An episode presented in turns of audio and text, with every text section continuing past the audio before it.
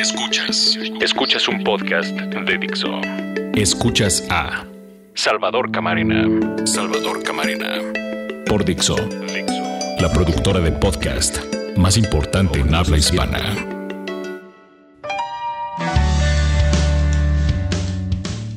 Hola, ¿qué tal?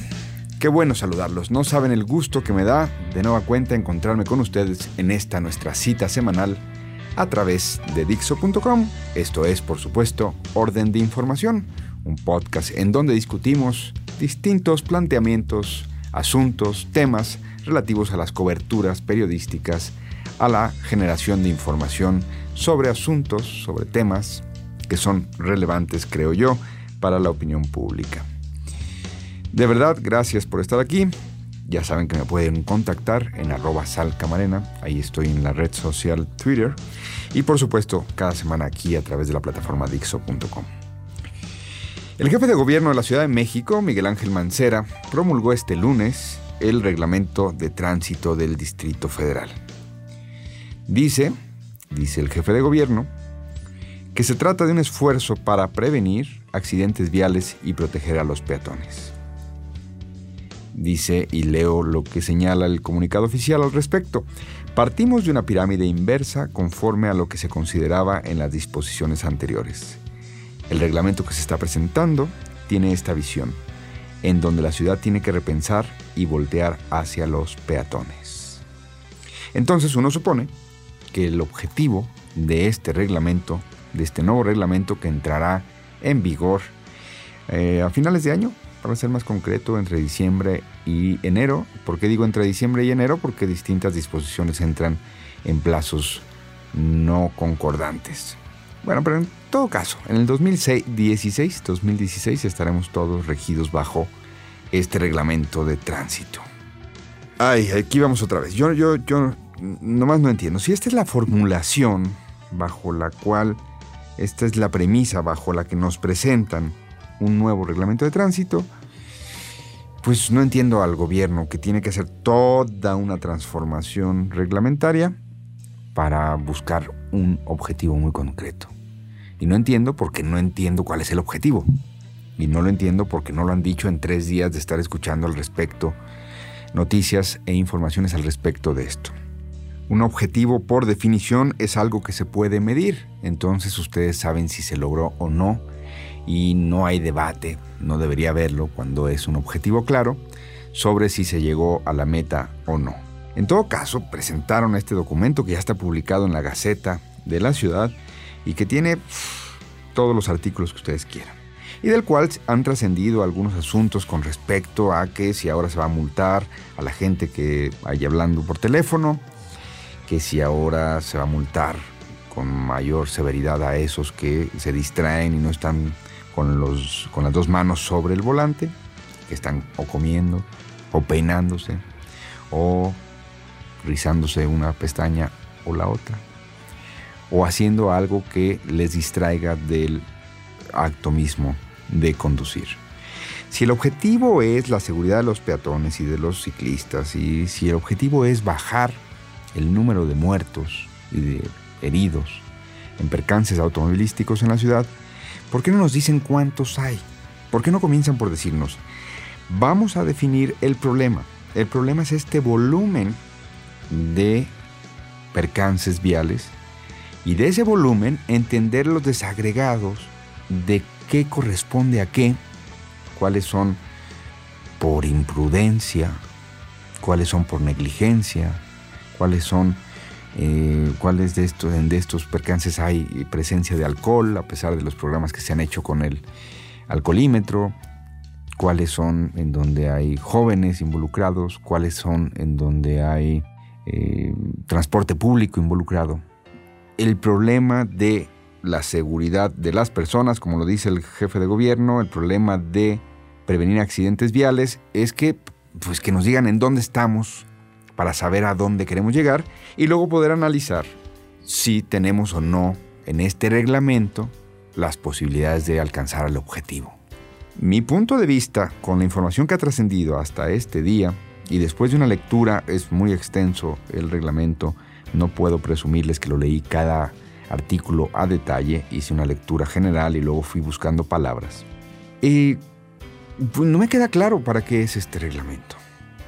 Y no me queda claro sobre todo cómo se va a lograr transformar este papel, si ustedes quieren este documento, porque también navega vía digital, a una realidad, a bajar y prevenir accidentes.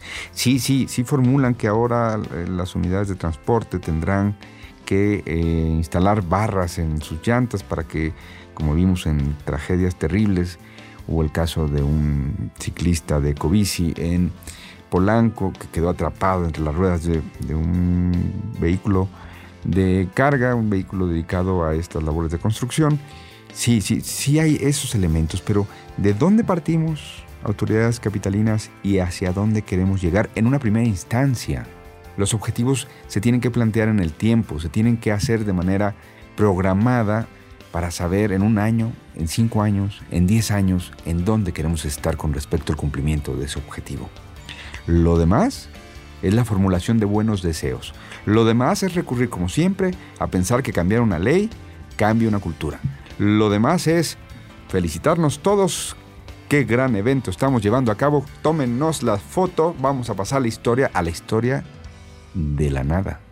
A la historia de los eventos que no trascienden porque se vuelven letra muerta.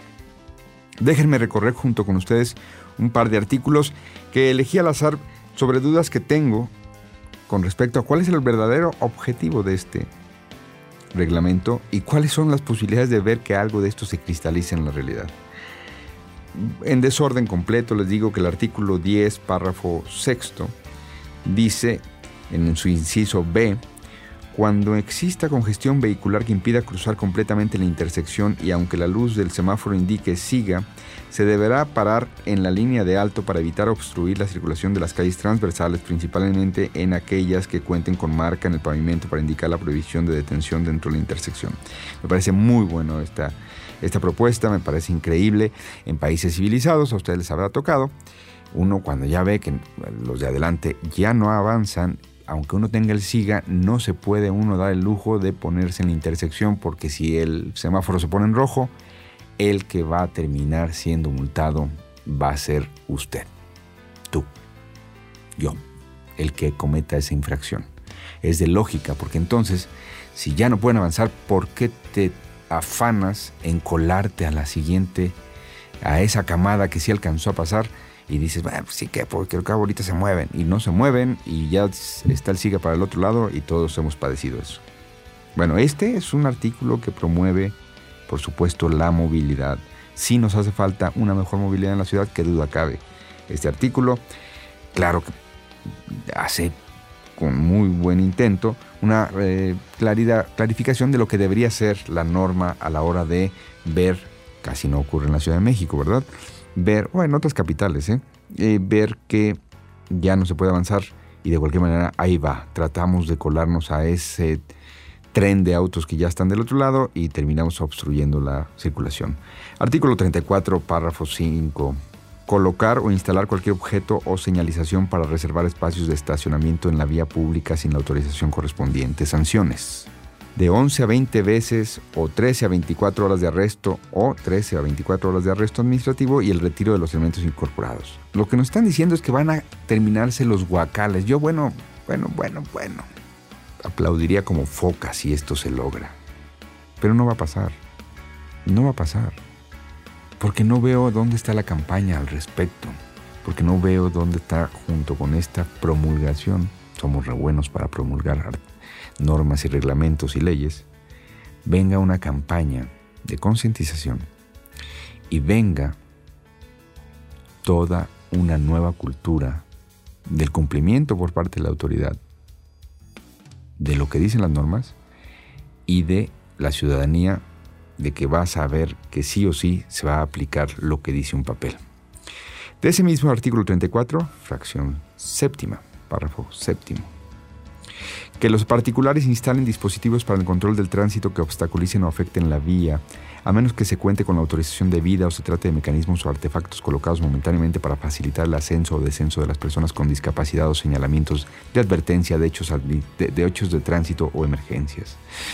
Vayan, vayan por favor a ese llamado eje vial en su tramo de Medellín, de nombre Medellín, y vean cuántos mudanceros hay a la altura del mercado de ese nombre, de Medellín, o más adelante cuántos mecánicos han... Hay unos mecánicos que han expropiado parte del arroyo vehicular de lo que es un eje vial, una vía primaria. Y este es un ejemplo. Por supuesto, esos ejemplos se pueden encontrar en cualquier barrio de la ciudad. Dice este artículo, del 34, en su fracción séptima, que eso se sancionará de una a diez veces o seis a doce horas de arresto administrativo y remisión del vehículo al depósito. ¿Para qué publican estas cosas si no las van a llevar a cabo? ¿Ustedes creen que de verdad van a quitar a esos que se han instalado en la vía pública? ¿Se van a acabar los guacales, los viene-viene? Otro, artículo sexto. Peatones. En una, en una clarificación sobre los peatones. Preferencia de paso en las intersecciones que no cuenten con semáforos. Siempre tendrán preferencia sobre el tránsito vehicular, independientemente de las reglas establecidas en el artículo 10. Cuando haya peatones esperando pasar, los conductores deberán parar y, cederles el paso. No se rían, esto es serio. Dice, cuando haya peatones esperando pasar, los conductores deberán parar y cederles el paso. Eso dice el artículo 6 de la nueva ley. Por supuesto. ¿Cómo vamos a hacer ese cambio cultural? ¿Con la promulgación de esto? Con declaraciones de funcionarios. Bueno. Artículo 10. Qué chistoso, fíjense. Fracción quinta. En las intersecciones reguladas por un agente, un agente, personal de apoyo vial o promotores voluntarios, los conductores deben seguir las indicaciones de estos, independientemente de las reglas de preferencia o de lo indicado por los dispositivos para el control de tránsito. Aquí hay otro tema con el reglamento de tránsito. Esto no va a jalar si la gente no entendemos que es para todos. Y todos es todos. ¿Cuántas veces no les ha tocado ver que llega un de tránsito? Por eso puse este, esta fracción. Atraviesa su motocicleta y dice, ustedes se esperan porque va a pasar don señor. Porque ustedes serán señores, señoras, señoritas, jóvenes, pero hay don señores y don señoras en esta ciudad. Entonces viene ahí un guarura, que le paga a usted y yo, un tamarindo, un cuico. Bueno, así les dicen, no es despectivo. Viene un agente de tránsito, pues se instala, bloquea y como este artículo dice que en las intersecciones reguladas por un agente, entonces se da este supuesto, pues ya, independientemente de lo que diga el semáforo, ustedes no pueden pasar porque va a pasar don señor, don señora, doña señora. Pues entonces no va a jalar, perdón. Se entendería para vehículos de emergencia, pero no se entiende para la bola de influyentes que cuentan con el apoyo vial, entre comillas, pagado con los impuestos de los ciudadanos. Aguas con este, si se trata de seguridad, dice este mismo artículo 10, que entre las 23 horas y las 5 horas del día siguiente debe detener totalmente el vehículo frente a la luz roja del semáforo y, una vez que se cerciore de que ningún peatón o vehículo se dispone a cruzar la intersección, podrá continuar la marcha, aun cuando no haya cambiado la señal del alto.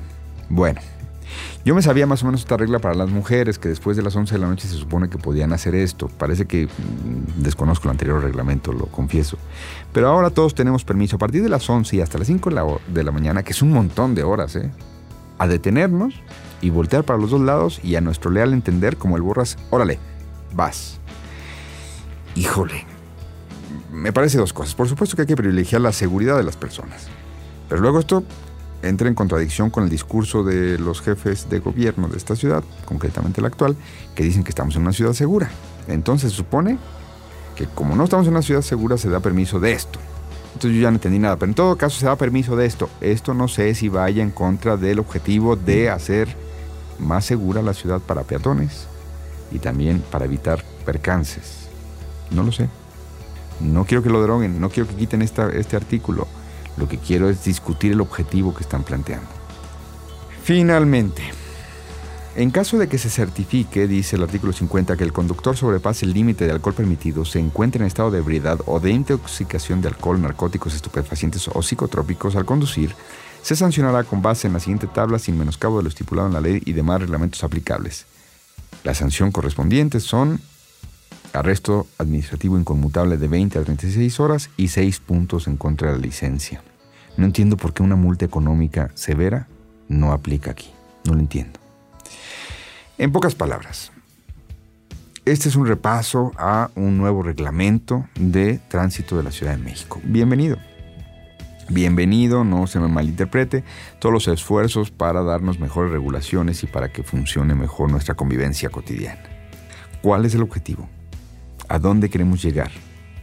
A lo mejor el objetivo es de recaudación, a lo mejor quieren tener más multas para tener más dinero. No estaría necesariamente mal, nada más que nos lo digan. A lo mejor con este nuevo reglamento quieren hacernos sentir más iguales ante la ley. Pues que nos lo digan y que se comprometan que también ellos, los funcionarios, van a tener que obedecer cada una de estas normas, cada uno de estos lineamientos. A lo mejor queremos tener una mejor movilidad en la ciudad, pues que nos lo digan y que sea congruente el articulado con ese objetivo. Pero si nos dicen que el objetivo es la seguridad, falta algo fundamental, elemental. ¿Cómo vamos a medir que se está cumpliendo el objetivo? ¿De cuánto a cuánto vamos a pasar en el primer año? ¿Cuántos percances se van a poder evitar? Porque eso es fundamental para una cosa, no para el cumplimiento de un objetivo trazado en un escritorio de un burócrata. Esto es para que la comunidad esté mejor. Y por supuesto que menos percances viales, menos muertes, menos muertes de peatones, menos muertes de ciclistas, menos muertes de conductores, es una muy buena noticia para la capital. Sería una muy buena noticia para la capital. Pero eso implica no solo la promulgación de un reglamento, implica un cambio de cultura a la hora de subirnos a un auto. No vamos a bajar la velocidad y no vamos a conducir con mayor precaución solo porque se promulgue esto, ni siquiera solo porque se promulguen también eh, los lineamientos en donde se establecerán nuevas multas más altas, más severas, más coercitivas. Vamos a cambiar si vemos un beneficio. Vamos a cambiar si entendemos el beneficio. Vamos a cambiar si hay todo un esfuerzo social, no nada más de las autoridades, para cumplir un objetivo. Si nos comprometemos todos porque vemos el beneficio de ese objetivo. No lo sé. No abrigo ninguna esperanza dado lo que están planteando aquí. Una serie de normas, una serie de discursos pero todavía no veo claro que haya detrás de ello un propósito de cambiar una cultura. Y de cambiar una cultura que viene desde arriba, en donde el esfuerzo tiene que estar claro del cumplimiento, del acatamiento, de que no, no habrá diferencias a la hora de cumplir esto y de que por tanto todos salimos beneficiados si entendemos el objetivo y por tanto si nos comprometemos a cumplir este reglamento. Pero donde se quiera promulgar una cosa y se tolera una práctica distinta, como en la gente que se adueña de las calles, como en la gente, no viene, yo lo busqué, no viene en ningún lado, que van a balizar a las escoltas, como había prometido este jefe de gobierno, no viene en ningún lado que se va a multar con altísima cantidad a los prepotentes que se estacionan en doble fila durante largas horas. Eso no viene en ningún lado. Ni los, o sea, si no viene claro todo un articulado y no hay congruencia a la hora de aplicarlo, no ocurrirá. No va a pasar que se logre ningún objetivo. O no en una medida, digamos, relevante. Ojalá la autoridad en el gobierno del Distrito Federal lo entienda y ojalá están a tiempo, pueden hacer campañas y pueden sobre todo mostrar un compromiso real y genuino y ser ellos los primeros que cumplen con esto, ser ellos los primeros que van en contra de los abusivos, ser ellos los primeros de cero tolerancia con los que más abusan y ser ellos los que nos den la muestra de cómo cambiar una cultura. Soy Salvador Camarena, están en Dixo.com. Este es el podcast Orden de Información. Siempre nos podemos seguir en contacto y en comunicación a través de la red social de Twitter, arroba salcamarena. Hasta la próxima.